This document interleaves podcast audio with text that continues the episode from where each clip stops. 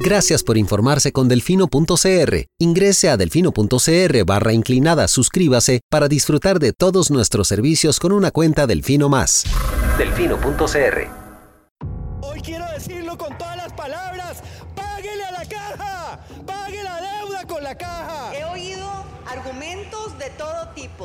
pero pocos argumentos tan estúpidos, tan ridículos. Para mí es más rico comer arroz y frijoles en paz que venderle el alma a Satanás. Debería tomar un vasito de agua antes de hablar para que pueda coordinar la lengua con el cerebro. Pero aquí, o todos rabones o todos culones, pero no unos ñatos y otros narizones. Se toman un vaso de me vale madre. Creo que me extrañaban, ¿verdad?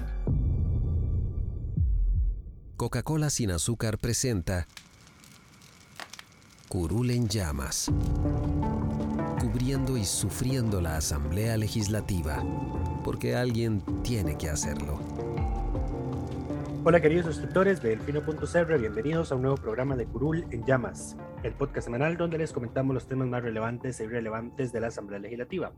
Les saluda Luis Madrigal desde el 10 de junio del 2022, como siempre en compañía de... May, espero que todas y todos estén bien. Los temas para esta semana. Vamos a hablar de la discusión que se dio en la, en la sesión de jefaturas de fracción, donde se habló de posibles reformas estructurales al funcionamiento de la Asamblea Legislativa. Vamos a hablar de los nombramientos en la Junta Directiva de ARECEP, que el, que el presidente Chávez anunció el sábado pasado y ahora requieren, eh, bueno, la Asamblea tiene 30 días una vez reciba el expediente para decidir si objeta o no esos nombramientos. Ya salieron cuestionamientos sobre uno de ellos, entonces vamos a comentar eso. Vamos a comentar también los proyectos que fueron rechazados esta semana por un error procedimental eh, o una repetición.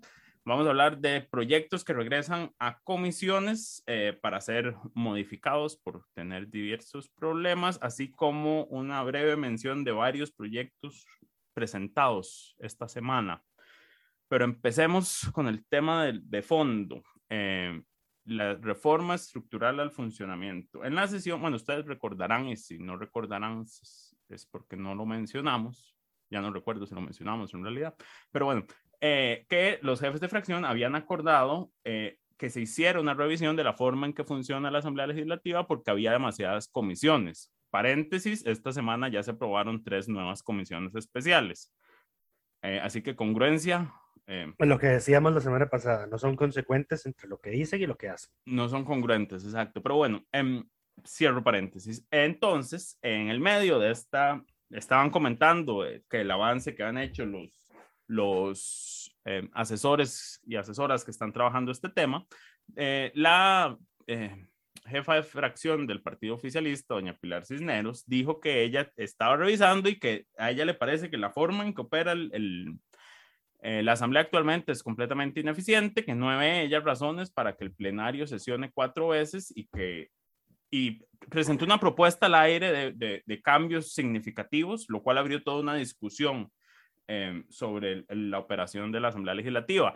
La mayoría de titulares y comentarios se fueron por el lado de que eh, una de las propuestas que ella presentó era que se redujeran las sesiones de cuatro semanales a dos semanales pero en realidad ella presenta, digamos, una propuesta más em, no estructurada porque no está todavía eh, bien construida, pero era un cambio significativo a la forma en que opera el Congreso, incluyendo que comisiones reportaran a las comisiones plenas, que serían temáticas y que tratarían ciertos temas y que el plenario pudiera discutir solo otros.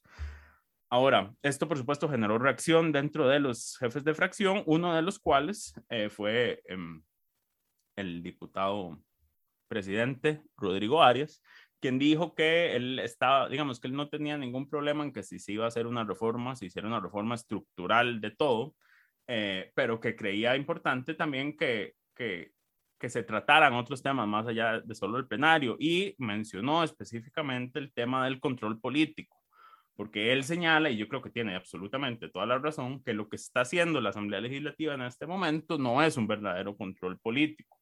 Recordemos, Lucho, ¿qué es, ¿cómo es que funciona el control político actualmente en el plenario? Ok, los lunes, martes y jueves hay 30 minutos de la primera parte de la sesión destinados a que, eh, en este caso seis diputados hablen cinco minutos cada uno, eh, pues de un tema de interés, digamos, país que consideren merece que sea discutido en el plenario. El problema es que lo que decía don Rodrigo es que no hay una obligación y prácticamente ningún diputado lo que eh, lo hace es seguir los conductores, por ejemplo, que el resto eh, siga la línea eh, temática expuesta por la primera persona que hace uso del control político. Entonces uno habla de aguacate, el otro habla de costo de los combustibles, otro habla de algún problema de alguna comunidad, entonces... Otro habla de algún proyecto que presentó. Exacto, exacto, otro habla de alguna denuncia, etcétera. Entonces no hay, no hay, una, no hay un seguimiento, digamos, de las temáticas y son solo cinco minutos. Entonces también es un plazo muy corto para abordar, digamos, un tema de control político. Claro. Los miércoles, los miércoles, el tiempo es de una hora, se duplica el tiempo de control político.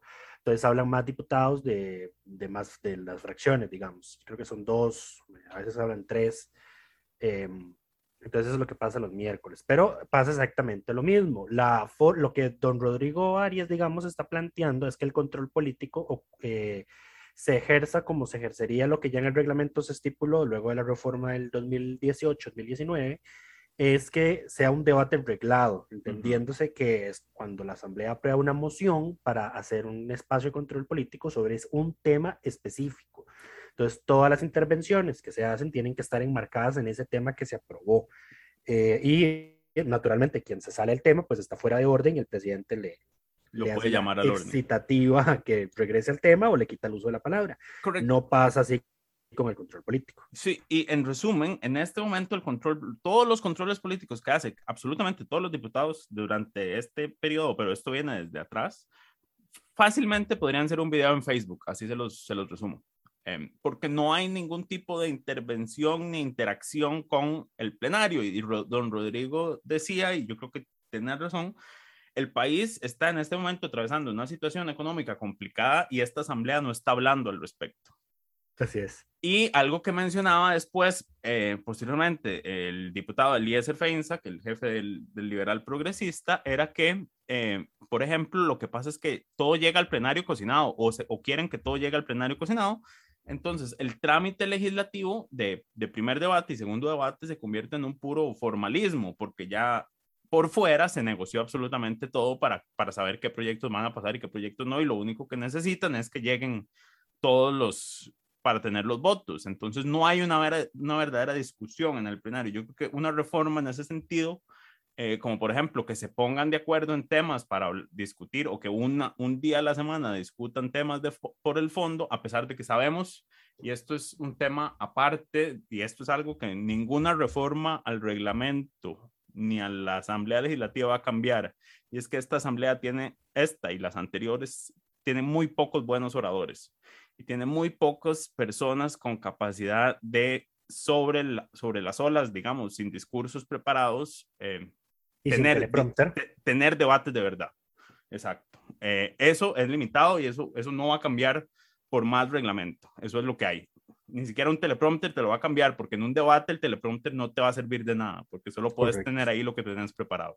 Pero yo creo que una, una reforma en esa línea, que el, el, en el plenario tenga verdaderas discusiones de temas nacionales sería un aporte importante. Y voy a rescatar algo de, de, de lo que dice Pilar, a pesar de que siendo completamente sincero con todas y todos ustedes, me parece que la, propuesta de Pilar nace de una absoluta ignorancia completa eh, y de creer que el funcionamiento del plenario es lo que ha sido estas primeras seis semanas, eh, donde el tiempo les sobra, pero les sobra no porque el tiempo sobre, sino porque no, no están teniendo temas de verdadero debate. Sí, y, no, que, no están teniendo proyectos que tengan mociones de reiteración donde cualquier, cualquier diputada o diputado puede meter las mociones que quiera y defenderlas cada una 10 minutos y después extenderse 20 minutos. Eh, cuando la cosa se pone así, eh, entonces tener menos sesiones del plenario hace más fácil para cualquier congresista bloquear el avance de cualquier proyecto de ley. Entonces, eh, yo creo que el, y, pero lo voy a reconocer que ella dice que a veces hay que que, las cosas hayan sido siempre así no significa que, que esa sea la forma correcta en, en, las cuales deberían seguir siéndolo. Y en, eso le doy, le doy la razón.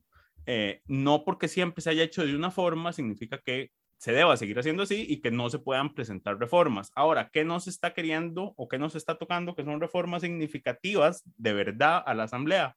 para atender estos problemas? Bueno, empezando por el tamaño de la Asamblea Legislativa. Que lo hablamos la semana pasada. Correcto. Ese es el, el ese es, a ver, el tema de la cantidad de trabajo pasa también por la, el reducido tamaño que tiene la actual Asamblea Legislativa. Ahora, claro, ¿por qué no se menciona esto? Porque no es popular decir que van a, a, a aumentar eh, la cantidad de curules o la cantidad de, de representantes que tiene la, la Asamblea. Correcto.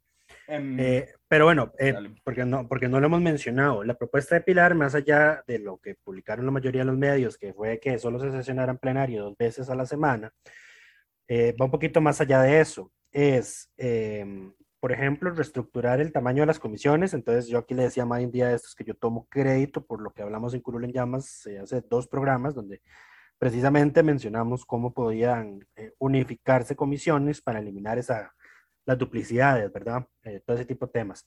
Entonces, por ejemplo, ella plantea una, una estructura organizacional en la que es compuesta por tres grandes áreas de gestión. La primera sería económica hacendaria, la segunda sería ambiental, agropecuaria, territorial y municipal, y la tercera sería de jurídico, social y de gobierno. Cada una de esas áreas propone ella que tenga tres comisiones que si emiten dictámenes unánimes afirmativos, esos dictámenes se trasladen a las comisiones con potestad legislativa plena y que cada área tenga una comisión investigadora. Entonces, eh, aquí, aquí están dos de los temas que reiteradamente hemos hablado. Uno, eh, que es, pues, naturalmente eso, eliminar el montón de comisiones que hacen trabajo duplicado y que solo aumentan la carga de trabajo en la Asamblea. Y la segunda, pero esta es solo mía porque May no está de acuerdo con ella, es darle mayor protagonismo a las comisiones con potestad legislativa plena para desahogar el plenario. Yo le voy, a dar, le, voy a dar la razón a Lucho cuando me presente y me enseña un proyecto de ley positivo que esté bien redactado, que haya sido aprobado por una plena. Es que ese es el problema eh, que, que hay. De ahí es donde viene el, el, el, el, planteamiento que yo hago. A las plenas solo se mandan chayotes. No se les da el protagonismo que tienen. Solo metidas de pata demandan. para peores son chayotes. Eh, pero bueno, el, ¿por, ¿por, qué digo yo lo de darle más protagonismo a las plenas? Porque hay eh, 700 proyectos de ley, digamos que vivos en este momento. 400, si estuviéramos en ordinarias, estarían en comisión. Ahora, 300... Eh, aquí, aquí paréntesis un segundo, pero porque aquí de nuevo es donde ellos no conectan, o es que, y aquí hay una distinción que voy a hacer ahora más adelante, pero bueno, no conectan que ellos son la causa del problema, porque si hay 700 proyectos, es porque alguien los puso a despacho. Correcto. Si no se ponen a despacho, esos proyectos quedan ahí archivados y mueren. Eh, son ellos mismos, algunos de los 57, los que están reviviendo esos proyectos. Y, y, Pilar decía, es que en lo que llevamos se han presentado 81 proyectos. De esos 81 proyectos, dos son del Ejecutivo eh, hay varios expedientes que no son proyectos, porque Pilar confunde proyectos de ley con expedientes en general. Eh, y eh, los demás los presentaron ellos. O sea, que si hay mucho proyecto, y bien lo decía el, el, el jefe de fracción del, del, Frente Amplio, es que nosotros llegamos aquí con una agenda programática que se transforma en proyectos de ley. No podemos dejar de, de presentar nuestras propuestas, que fue nuestro compromiso electoral. No, el, el, problema no se va a resolver porque se presenten menos proyectos o el problema no es que haya tanto circulante, porque eso va a pasar y son ellos mismos los que, los que ponen estas cosas a caminar. Correcto. Pero bueno, seguí. Eh, los otros 300 están en plenario. Entonces, doña Pilar, por ejemplo, agarraba el, el libretito del orden del día, que es lo que se le da todos los días a los diputados y a la prensa y a la ciudadanía para que vea qué temas teóricamente se deberían ver en la sesión que se va a suceder a las 3 de la tarde. Eh, y señalaba, por ejemplo, que el reglamento contra el hostigamiento sexual eh, para diputados y diputadas está siendo, está, está incluido, esperando votación desde el 26 de febrero del 2013. Entonces Pilar decía, yo me comprometo a traerle un queque de cumpleaños el próximo año y cantarle. Ahora eso también tiene 10 años, es, tiene 10 años de estar ahí. Esos son temas del régimen interno que ellos podrían conocer en estas horas que no han estado sesionando en debates. Correcto, sí. Podrían en extender. interno tienen un montón, no, no. En régimen, cosas. a ver, y para recordar, régimen interno son todas aquellas cosas que no son proyectos de ley.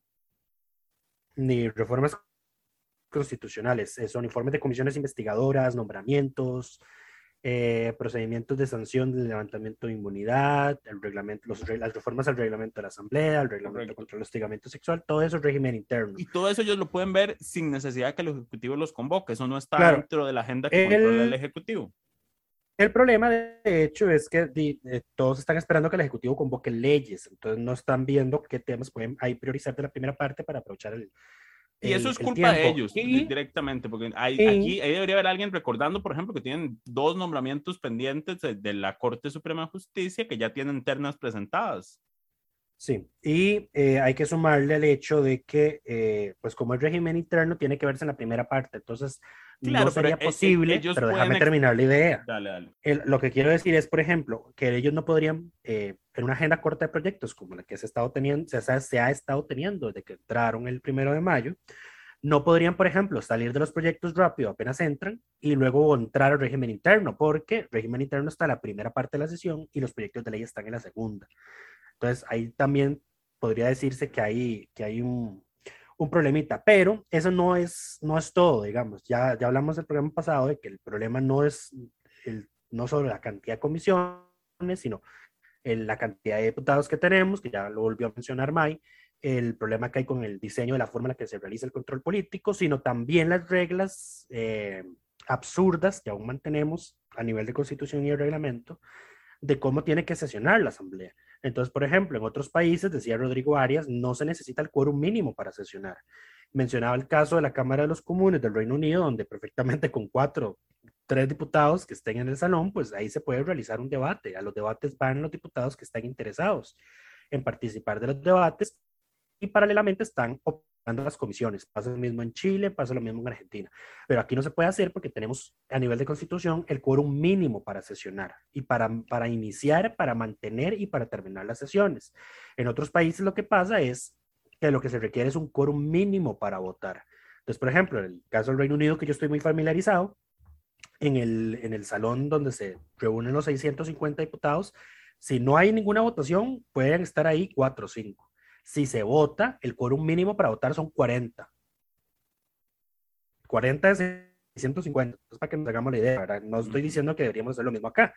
Eh, pero eh, ya con eso, digamos, eh, ¿qué es lo que ocurre allá? Entonces, que el, o en Australia también, que entonces el salón de plenario está prácticamente en sesión permanente, digamos desde las 8 de la mañana y hasta las 6 de la tarde. Pero eh, durante el día en el plenario, por ejemplo, en la mañana lo que ocurren son sesiones de control político donde un diputado dice, bueno, no quiero que hablemos sobre donación de órganos. Entonces, todos los discursos al respecto son sobre la temática de donación de órganos. El diputado que no quiera participar de eso, pues va y participa en la comisión en la que está asignado, que está sesionando paralelamente. Y ya luego, a, a la una de la tarde, es en Australia, que también me lo, me lo sé muy bien, pues empieza la sesión de plenario y ahí sí tienen que estar, eh, no, tampoco tienen que estar todos para hacer quórum, pero sí, se, sí, hay un quórum mínimo para votar y como está el primer ministro, por el sistema de gobierno que tienen, pues naturalmente si está el primer ministro, pues la, la mayoría de los diputados va a estar ahí presentes. Eh, entonces, ese tipo de cosas también son, son problemas estructurales ya más difíciles de cambiar porque están a nivel de constitución, entonces nos tomaría como mínimo dos años. Eh, se puede reformar en menos de un año. Si quiere cambiarse ese, si quiere cambiarse ese, dos años calendario. Si quiere cambiarse esa, eh, hacer el Congreso más eficiente, como prácticamente todas las jefaturas de fracción eh, coincidieron. Eh, entonces, di, la, la, propuesta de Pilar, digamos, no está del todo descabellada. El problema ah. es que tiene algunas premisas erróneas. Eh, como para magnificar el problema y llevarse en banda todos los ella, de fracción, que fue efectivamente lo que pasó. Ella misma lo reconoce, digamos, ella misma lo, lo reconoce sí. cuando presenta la propuesta. Ahora, lo que yo te iba a decir de la primera parte es que sí, es, ellos pueden extender esa primera parte si quisieran. No están limitados al tiempo que, que tienen dentro de agenda. Y, y siendo sí. que no tienen proyectos importantes en la segunda parte, podrían estar dedicados a sacar cosas de la primera parte, pero no les ha dado la gana. Eso es culpa sí. de ellos. Eso sí no ahora, es culpa del Ejecutivo. Ahora, eh, yo buscaría, digamos, un punto medio. Eh, por ejemplo, lo de sesionar solo dos días a la semana en plenario para que las dos comisiones sesionen dos días a tiempo completo no me parece correcta, dada la cantidad circulante que hay. ¿Qué es lo que yo haría? Que en sesiones extraordinarias esa sí fuera el modo de operar de la Asamblea. Eh, que sesione dos días de plenario y dos con comisiones a tiempo completo, si la cantidad de circulante de proyectos listos para darles debate, o sea, ya para discutirlos y votarlos, nada de mociones 137, las mociones de reiteración sí, eh, pero si están en mociones 137, pues déjalo en dos días y, y, y, y la primera parte de la sesión en esos dos días para enfocarlo solo en sacar los proyectos que están listos y en los que haya que ver mociones de reiteración. Y en los otros dos, eh, ya esto sí necesitaría, creo que una reforma constitucional, pues haces el trabajo paralelo. Eh, los que quieren hacer control político sobre una temática, pues vayan a plenario. Ahora, quieren... recordemos algo. El, el Ejecutivo no está obligado a convocar a secciones extraordinarias. Cuando esto se pensó, no. el Ejecutivo puede convocar a sesiones extraordinarias. De hecho, eso, eso lo mencionó don Eli, pero con una premisa más o menos errónea que decía, hay algunos parlamentos en algunos países que solo sesionan tres meses y el resto de, del tiempo los diputados tienen que ver de qué se ganan el, la vida. Aquí es más o menos igual, pero no. Eh, y esto ya lo tuvimos esta discusión eh, en el gobierno de Luis Guillermo Solís, que Luis Guillermo Solís creo que había tomado la decisión de una semana o algo así, no convocarle proyectos a la Asamblea, y se entendió que era una medida para cerrar la Asamblea y que no avanzara la investigación del cementazo, y entonces todos y todos los que sabemos del tema fue como, como están meando fuera de tarro. El Ejecutivo controla la agenda en la segunda parte. Ustedes tienen chorrocientos asuntos en la primera, informes de comisiones claro, por nombramientos. Todo eso en lo que el Ejecutivo no puede meterse porque no puede controlarlo. Por ejemplo, eh, yo estaría de acuerdo con reducir la cantidad de sesiones del plenario cuando limpien lo de, lo de la primera parte. Si tienen correcto. pendientes, no, siguen, siguen cuatro veces a la semana. Correcto. Pero bueno, esperemos que, ahora, ah, antes de, antes de finalizar, yo quería rescatar la participación, eh, y esto es, es, es, digamos, la discusión, fue una discusión interesante en jefes de fracción, entonces si alguien la quiere ver, les recomiendo que se saque sí, tiempo. O sea, le, le, recomendamos que la vean porque no se limitó al tema de solo trabajemos dos días en plenario. O sea, Correcto, no es, ese no fue el tema, pero yo quiero rescatar la, la, la intervención que hace la jefa de fracción de la unidad. Exacto, Daniela. María Daniela Rojas. Daniela Rojas, que dice, eh, bueno, pero recordemos que con este reglamento se han sacado leyes importantes, entonces, que, que y, y se, se, han tenido discusiones importantes en esta asamblea y menciona una larga lista de leyes, incluyendo, por supuesto, la ley de fortalecimiento de las finanzas públicas y la ley de huelgas. A ver, a ver. La ley de empleo sí. público. Esas se aprobaron con el... Esas, esas se aprobaron con el actual reglamento, pero ella mencionaba inclusive el Tratado de Libre Comercio con los Estados Unidos que se aprobó con la versión con el, del reglamento no, la mucho ley, más estricta la, que esta. La ley de fortalecimiento de las finanzas públicas se aprobó con el reglamento anterior. El cambio sí, fue después. Yo, yo, si no mal recuerdo, eh, el, la agenda de implementación del TLC se aprobó cuando había tres, cuatro días de moción de fondo 137. Sí, sí. Entonces, eh, ella atinadamente decía, no es un tema de reglamento ni estructura, porque todas las Exacto. asambleas anteriores han operado a partir de este esquema. O sea, lo, lo, que han hecho es adaptarse y lo que Pilar denomina que se lo come el sistema. Eh, es un tema de voluntad política. Ahora, y aquí lo que tenemos, volvemos al grano, al, al, al, punto de origen, es una agenda legislativa marcada por, eh, por improvisación, por proyectos light, eh, por proyectos del Ejecutivo nuevos que ya fueron destruidos por la gente que conoce sobre el tema, por ejemplo, penal, que son sus propuestas. Eh, entonces, yo creo que no nos va a quedar de otra que esperar a que termine este primer periodo de sesiones extraordinarias y que la oposición pues hágalo, ponga su cantidad de diputados en la balanza y diga, bueno, a partir de aquí está la ruta que vamos a seguir, eh, porque yo francamente no veo el Ejecutivo convocando el proyecto de, eh, de proyectos que la Asamblea seguro tiene los votos suficientes para aprobarlos, pero que el Ejecutivo está en contra, que que es uno de los temas que vamos a hablar ahora. Eso sí, ahora, entonces, eh, digamos, es, y por eso quiero, quiero res, rescatar y destacar la participación del, de la diputada Rojas y dar, le damos el reconocimiento de diputada de la semana de esta semana, porque es muy fácil montarse sobre la ola de todo siempre ha estado mal y hay que reformar absolutamente todo, nada más. Son los mandos medios, es, es el ordenamiento es, jurídico. exacto, es muy fácil montarse sobre la ola de que todo siempre ha estado mal y ahora nosotros vamos a hacer las cosas distintas. Entonces, tomarse el, el, res, des, el, rescatar y el destacar que las cosas sí se pueden hacer con la estructura que se tiene, eh, es, es, muy importante, porque si no es, estaríamos lanzándonos al vacío con estas propuestas eh, que, que, dicho nuevamente, parten de, de la ignorancia y la falta de experiencia. Esperamos que las y los asesores que están trabajando este tema sean un poco más eh, conscientes a la hora de formular y presentar propuestas. Ahora, ciertamente, aquí lo que estamos viendo, y es que cuando se hizo la reforma constitucional que cambió el periodo de elecciones, nunca se esperó que llegara un ejecutivo a improvisar. Y aquí yo quiero rescatar algo, porque Pilar dice que nosotros no teníamos fracción. Bueno, tenían un diputado independiente desde el 6 de febrero, me parece, que estaba ahí sentado, que pudo haber empezado a presentar los proyectos de ley de la agenda del partido que era don Joel Álvarez. Él era afín a don Rodrigo Chávez, siempre lo dijo abiertamente, entonces eso de que no teníamos a nadie también es, es, es una, verdad medias, porque tres meses tuvieron alguien ahí sentado que pudo empezar a presentar los proyectos que ahora ya estarían más avanzados, eh, si es que esperaban ser ejecutivo, digamos. Entonces, ciertamente este nivel de improvisación con el cambio eh, en la reforma constitucional es lo que nos tiene con, con, el, con el mal funcionamiento que tiene actualmente. No es un mal funcionamiento, con, con el poco nivel de fondo que se está teniendo en este momento en el plenario. Un ejemplo de a qué me refiero con este nivel de improvisación, bueno, los nombramientos de Arecep, el próximo tema. Eh, recordemos, la ley de, de Arecep, que no creo que no se llama ley de Arecep, pero tiene otro nombre, pero bueno, la ley que crea... La... Arecep, Arecep no existía. Eh, antes eh, lo que existía era una, una, un sistema, digamos, que se encargaba de regular el, el, el aparato eléctrico costarricense y ya luego se vio la necesidad de convertirlo en una autoridad reguladora de los servicios públicos. Entonces, la ley, la ley orgánica del CEPES en realidad es una ley de transformación de lo que era antes el órgano que se encargaba de regular el servicio de electricidad y ahora es ARECEP. Eso, pero bueno, una de las cosas que establece esa ley es que tiene una junta directiva, que es la que rige el órgano y la que toma las decisiones más importantes, por supuesto, que está conformada por cinco personas y tiene un procedimiento de nombramiento que no es eh, usual en, y que no es, eh, ¿cómo se llama? No, no es que no es usual, si es, es igual prácticamente que el del Banco Central.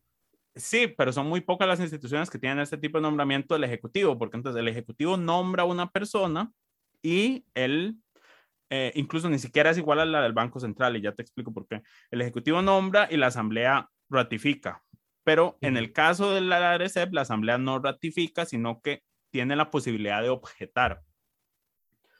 Um, ¿Por qué esto es diferente? ¿Y cuál es la diferencia entre una ratificación y una no objeción? La ratificación significa que una vez la asamblea vota o pasa el plazo que tiene la asamblea para votar, la persona queda juramentada y entra a regir. Así es como funciona en el Banco Central, por ejemplo.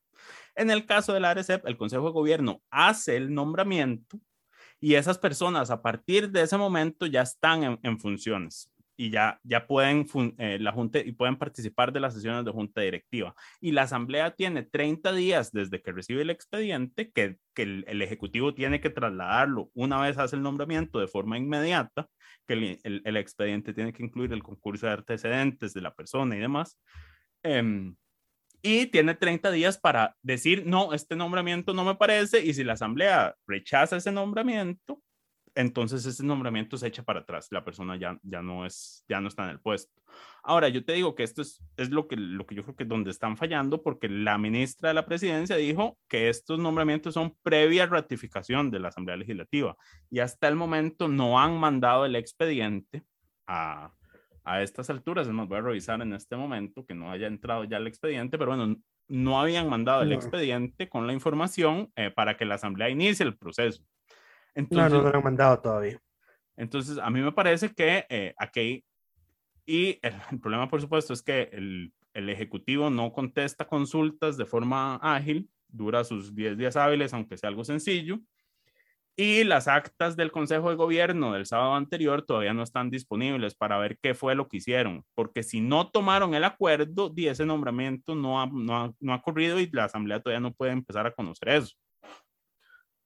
Ahora, Em, Está también el tema eh, medio polémicoso de la persona a la que el Ejecutivo designó como regulador general, William Villalobos Herrera.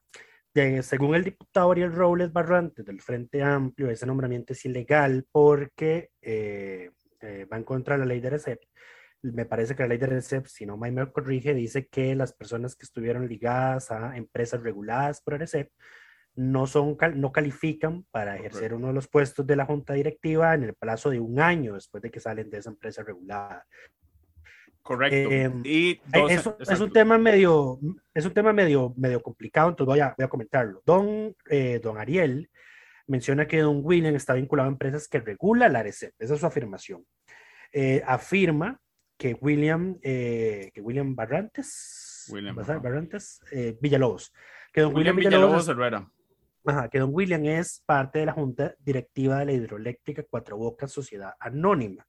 Eh, según estuve googleando ahorita antes de que empezáramos a grabar, eso ese, se usó para un fideicomiso con la empresa de servicios públicos de Heredia eh, y estaba a cargo de Bancrédito y ahora entiendo que lo asumió el Banco Nacional. Eh, al menos el, el, registro más reciente del 2017 que vi. No encontré nada más reciente que eso. Dice también que es presidente y agente residente de esa empresa que está domiciliada en Panamá y que es parte de la Cámara de Generación Distribuida. Dijo que también brinda servicios porque trabaja eh, como parte de la empresa Core, Regulas, Core Regulatorio Sociedad Anónima, que se encarga de brindar servicios de asesoría en agua, energía, hidrocarburos, infraestructura y transporte, que son todos servicios que regula la RECEP. Eh, y entonces esa es la afirmación que hace don Ariel para decir que el nombramiento de don William pues es ilegal. Pero ¿qué es exactamente lo que dice la ley, May? No, la ley ¿Cuál es el problema aquí? No, a ver, aquí hay dos temas. Es que este señor está vinculado al sector de generación distribuida. Y si ustedes recordarán, no, no, no recuerdo hace cuánto, pero fue a inicios de este año, el último mes, en el mes de abril, donde se, se aprobaron como 100 leyes. Una de esas leyes era la ley que regula el tema de la generación distribuida. Esa ley le da unos seis meses a la RECEP para generar los reglamentos, no, seis meses al Ejecutivo y doce meses a la RECEP como para generar las bases para la regulación de todas las empresas generadoras de electricidad que están dentro de este marco de la generación distribuida. Entonces, si uno revisa en este momento las empresas que en, el sector de electricidad aparecen reguladas por ARECEP, no están estas empresas de generación distribuida, pero lo van a estar próximamente. Ahora, aquí hay también una circunstancia. Desde el 2000 15 existe un reglamento para la generación distribuida de electricidad con fines de autoconsumo con fuentes renovables. Sin embargo, si uno ve ese reglamento, no establece, por ejemplo, que esas empresas o que las personas que ejerzan la generación distribuida para autoconsumo, pues estén bajo la regulación de ARECEP. Lo que dicen es, por ejemplo, que si quieren vender sus excedentes, pues se venden a las tarifas que establece la ARECEP que si se quieren interconectar a la red, pues se, hace con la tarifa que regula la RCEP, pero no dice que RCEP es la que define, la RCEP no regula nada más, más allá de eso y no es una regulación directa dirigida hacia ellos, sino que en ciertas circunstancias, pues se, se, acude a las tarifas que están establecidas por la RCEP, digamos. Ahora, a, mí me, a mí me parece que eso sería como muy raro decir que ya desde el 2015 hay cierta regulación y por eso este habría un conflicto con la ley, entonces no, me parece como que sí. como dije, este es un tema gris porque entonces la pregunta sería, estas empresas, que el señor sí es asesor y participa de ellas, si empezaron a estar reguladas cuando se aprueba la ley o cuando pasan los transitorios, y eso ya es un tema de interpretación que yo, digamos, ya excede mi, mi conocimiento en el tema, porque si fue una vez que entró a regir la ley, este, desde abril están reguladas y el señor está en el nombramiento sería ilegal. Si es después de del transitorio y el señor renuncia, es nombrado y no están reguladas en este momento, ahí también hay una interpretación de si entra o no. Lo que, lo que yo sí le voy a dar al, diputado Robles es que es un, es, es, un, es un nombramiento cuestionable y usando las frases de él es poner al ratón a cuidar el queso. Eh, dijo el diputado, cuando usted pone al ratón a cuidar el queso, el ratón se come el queso. Entonces... No porque eventualmente sea legal, quiere decir que sea moral y correcto. Correcto. Eh, em, aquí entonces, para evacuarte la duda, hay dos cosas. Uno, la ley dice que rige a partir de su publicación, pero sí tiene seis transitorios. Exacto. Eh, el transitorio primero dice que lo que ARECEP tiene es un plazo de seis meses para aprobar y tener vigente tarifas. El segundo es que tiene 12 meses para fijar las tarifas e instrumentos regulatorios necesarios. Exacto, entonces hasta que no esté eso, ¿está la empresa realmente regulada? Yo digo que ya está, están en este momento esas empresas reguladas o no. Ahí es donde entra mi duda técnica legal y yo creo que eh, eso alguien más lo tendrá que resolver. Ahora, la asamblea puede, sin necesidad de hacerse ninguna justificación rechazar el de plano el nombramiento si quisiera. No hay mayor Sí. tema. La Asamblea Sí, no, ocupa está- no justificar. está- exacto, sí, es una, es una ratificación política, no, no, no, No, no. no requiere, no Sí, no, requiere y- fundamentación, digamos. Y lo, y lo que ha dicho el diputado Robles es, es más que razón suficiente para rechazar el nombramiento. Ahora, de nuevo, el nombramiento se hizo o no se hizo es lo que a mí no me queda claro, porque se anunciaron los nombres, pero no se publican los nombramientos.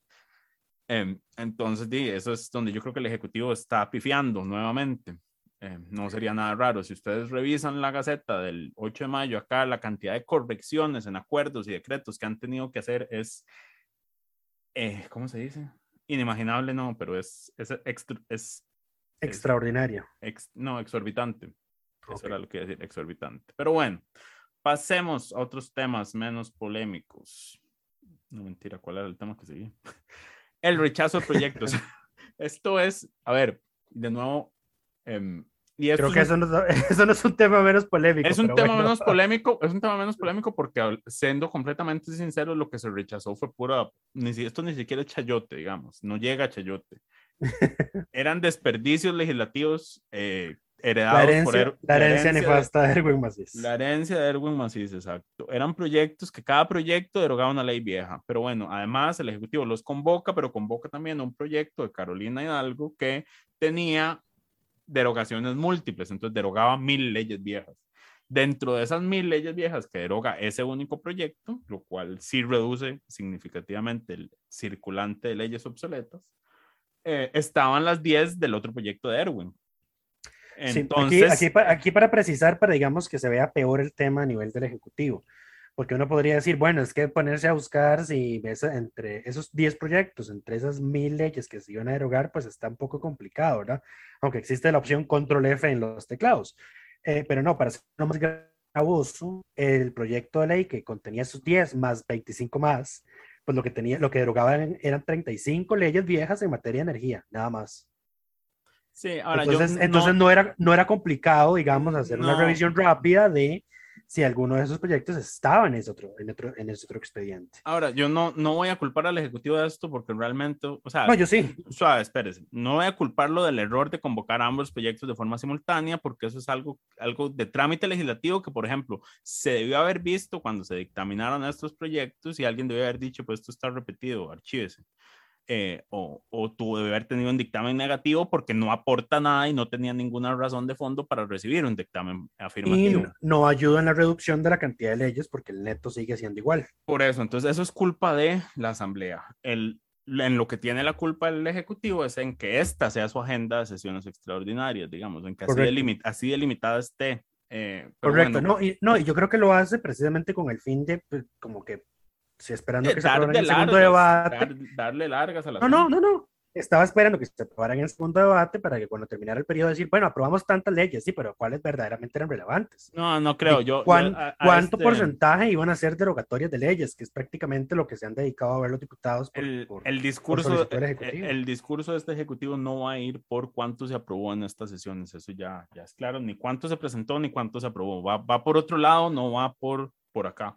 Entonces, esto era nada más chayote para rellenar y, di, nuevamente, el, ¿quién se da cuenta de este error? Bueno, en esta ocasión fue el- fueron los di- diputados del Frente Amplio los que señalaron la, la equivocación, a quienes hay que decir, bueno, tienen a sus asesores revisando realmente los proyectos, por lo menos. Fue Jonathan Acuña. Él, muchas gracias.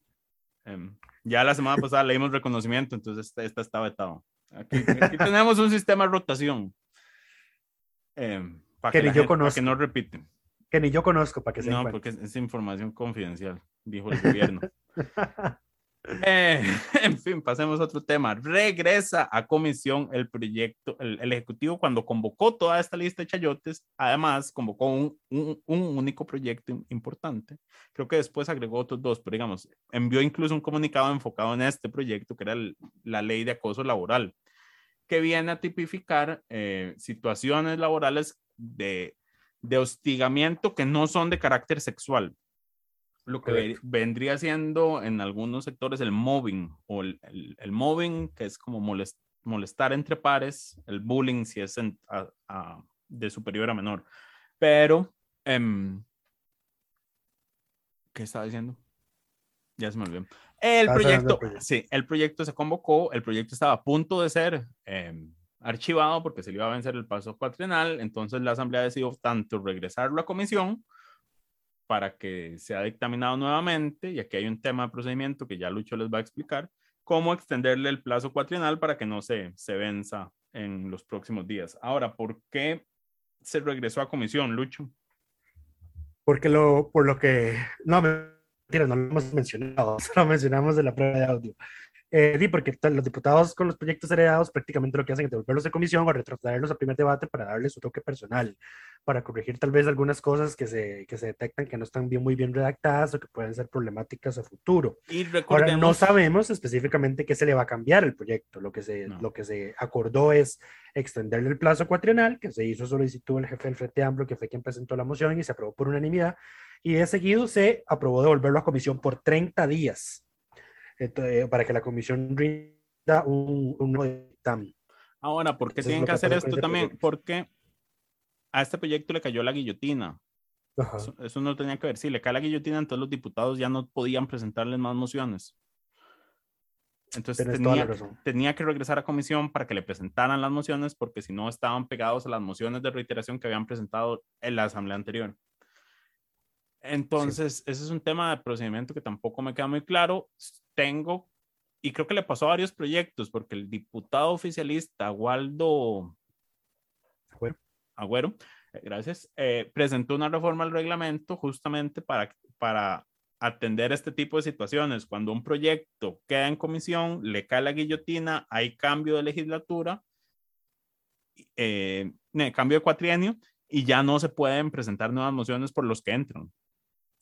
Eh, está interesante porque lo que ocurre en otros países, por ejemplo, en el sistema de Westminster es, es, que vencía la legislatura, todos los asuntos sin terminar se archivan y hay que volverlos a empezar de cero. Pero me, parece un poco, me parece un poco extremista, sí. Eh, sin embargo, sería magnífico para hacer una limpia de la agenda. Creo que eso no iba a ser posible. Usted se imagina, a ver, si en abril aprobaron de todo, nada más porque llevan de salida, imagínense lo que hubieran aprobado si todo se iba a archivar sea, esa gente hubiera estado ahí un mes entero en sesiones extraordinarias, dándole a todo y después resolver todos los entuertos que nos dejaron.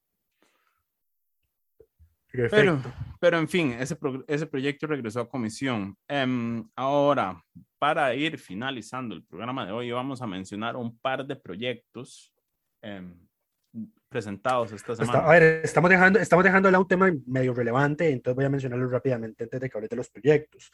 Esta semana la Asamblea, la oposición, se impuso, digamos, y aprobó una moción para pedirle al Ejecutivo que convoque el proyecto de contención temporal del aumento de los combustibles.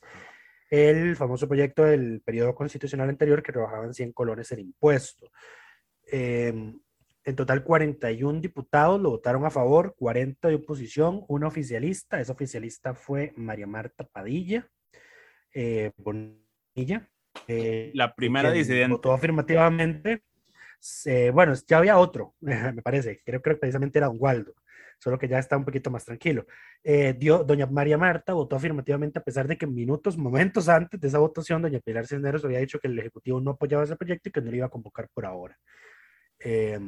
Eh, pero aún así doña María Marta lo, lo votó porque dijo que eh, si bien ella todavía era leal a, la, eh, era leal a la fracción, pues también era leal a sus principios y consideraba que el precio de los combustibles pues está afectando a la gente y que era necesario hablar una negociación eh, al respecto de ese proyecto. Entonces, que en ese sentido fue que se votó a favor. Em, ahora, sí, la, la, moción no hace nada porque no, no tiene ningún valor real. Es una excitativa. Y ni siquiera, em, porque además lo que pide es que se convoque, que se abran mesas de diálogo como se hizo con el proyecto de jornadas 4.3. Eh, em, que por cierto, comentario aparte, la diputada Sofía Guillén hizo una intervención en la cual comentó un poco qué fue lo que se discutió en las sesiones de, de, de discusión, las mesas de trabajo de la jornada 4.3, porque fue una jornada cerrada.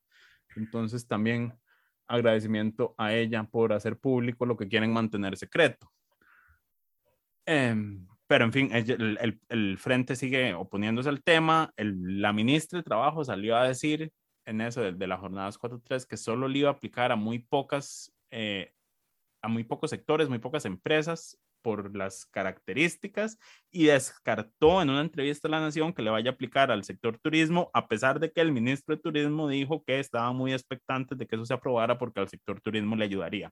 Entonces, contradicciones en gobierno no son nada extrañas, pero tampoco se pueden dejar pasar así nomás. Hay se anunció además que, el lunes de primera hora se va a presentar un texto sustitutivo sobre ese proyecto. Entonces vamos a ver en, qué términos queda redactado. y lo que, lo que aclaró Sofía fue que ese no era un texto de consenso de la mesa, sino que lo que sucedió fue que el Ejecutivo llegó, tomó, escuchó a la gente y va a ver qué presenta, pero que lo que se presente no es resultado del trabajo de la mesa, porque un trabajo como tal no existió.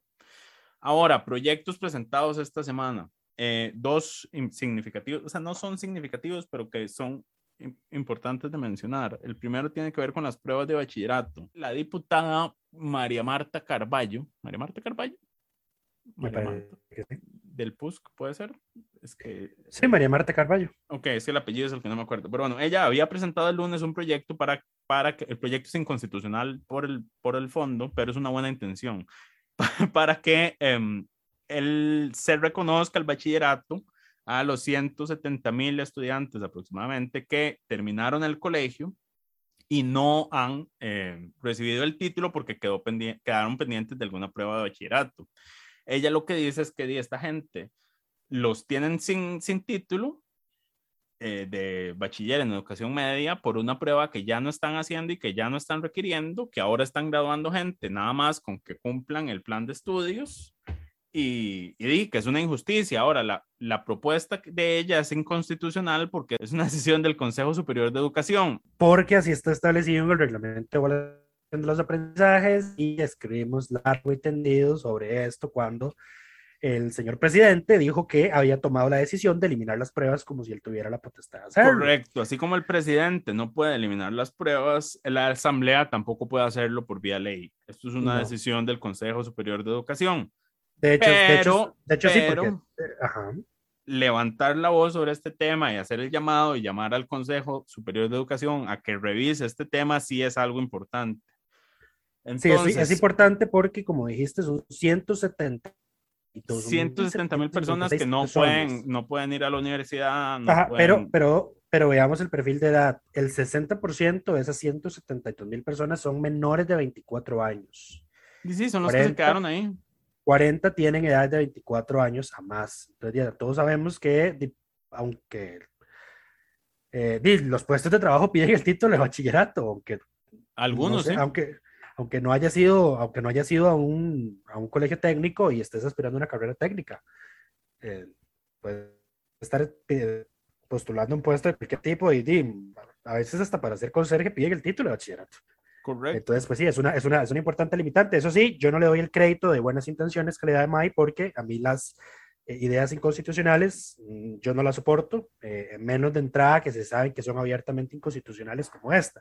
De hecho, nos estábamos complicando un día de estos en el chat nuestro, eh, viendo por dónde era que este proyecto era inconstitucional y entonces no había, ese día había llegado un comunicado de la, de la sala, precisamente declarando inconstitucional la ley que se la asamblea pasada sobre el otorgamiento de un descuento en el canon de ARC para los autobuseros. Correcto. Y el, al, leer la, leer la sentencia venía un, un, extracto de una sentencia vieja que decía que la Asamblea Legislativa tiene prohibido ejercer actos administrativos. Correcto. Eh, Solo los que le corresponden. Sí, entonces, digamos, ya con eso era inconstitucional, pero sí, luego me cayó la peseta, di no, pero las pruebas FARO están en el reglamento de evaluación de los aprendizajes, que es potestar reformarlo del Consejo Superior de Educación, por ende, y que el Consejo Superior de Educación es un ente con autonomía constitucional e independencia. Entonces, la Asamblea no tiene nada que estarle diciéndole al Consejo de que le dé el título de bachillerato a nadie. Entonces, no le doy el título de buenas, de buenas intenciones porque precisamente acabábamos de tener una discusión sobre cuáles son los límites que tiene el, el Estado, digamos, el gobierno central, en materia de regulación académica, porque es competencia de un ente constitucional en el que no tiene, que es independiente de las órdenes que el Ejecutivo. Entonces, yo por ese motivo no le doy el título de buenas intenciones a la, a la propuesta de, de, de, la diputada. Eso sí, lo de las 172 mil personas es un, es, pues no es un problema menor, me imagino que eso contribuye enormemente la, a la cifra de, de jóvenes desempleados, que tenemos una de las, una de las cifras de las tasas más altas en, de los países de la OCDE. Si no creo que la más alta, que supera el 40%. Em, pero sí, por ahí no era. Eh, entonces, por favor, dejemos las ideas populistas. Es un grosso el número que después Pilar Cisneros anda usando para decir que, que, hay demasiada carga de trabajo y que así la Asamblea no avanza. Sí, sí, es un mal proyecto de ley, pero es una buena idea y es una, una buena llamada al Ejecutivo. Lo que debería hacer la diputada es al Consejo Superior de Educación. Exacto, convertir, convertir su proyecto en oficio y enviárselo al Consejo Superior de Educación para que resuelvan este tema. Pero, sí, porque además, eh, sí, porque en todo caso no es funcional, digamos, estar eh, eh, teniendo que hacer los cuestionarios, imprimirlos, eh, de algo que ya ni le estás pidiendo al resto de la gente. Exacto, exacto, no, no, tienes, no es práctico, digamos, me parece que es una pérdida de recursos completa y francamente, como estoy sorprendido de que el Consejo Superior de Educación aprobara eliminar las pruebas de buenas a primeras con tan poco tiempo de haberse constituido, me parece que era su primera sesión, la que tuvieron ayer, eh, pues francamente pues no le veo ningún problema a que con la misma ligereza en la que tomaron esa decisión, pues adopten la decisión de eh, quitar, dispensarle el, el, las pruebas a, a esas 172 mil personas. Pero bueno. Pero bueno, eso, ese era el proyecto que quería mencionar. Los demás, eh, para todas y todos los suscriptores de delfino.cr, los pueden ver, los más importantes, en el correo y en nuestra plataforma delfino.cr barra inclinada asamblea. Eso es todo por esta semana. Esperamos que todas y todos estén bien y nos escuchamos de hoy noche. Coca-Cola sin azúcar presentó Curul en llamas, cubriendo y sufriendo la Asamblea Legislativa, porque alguien tiene que hacerlo.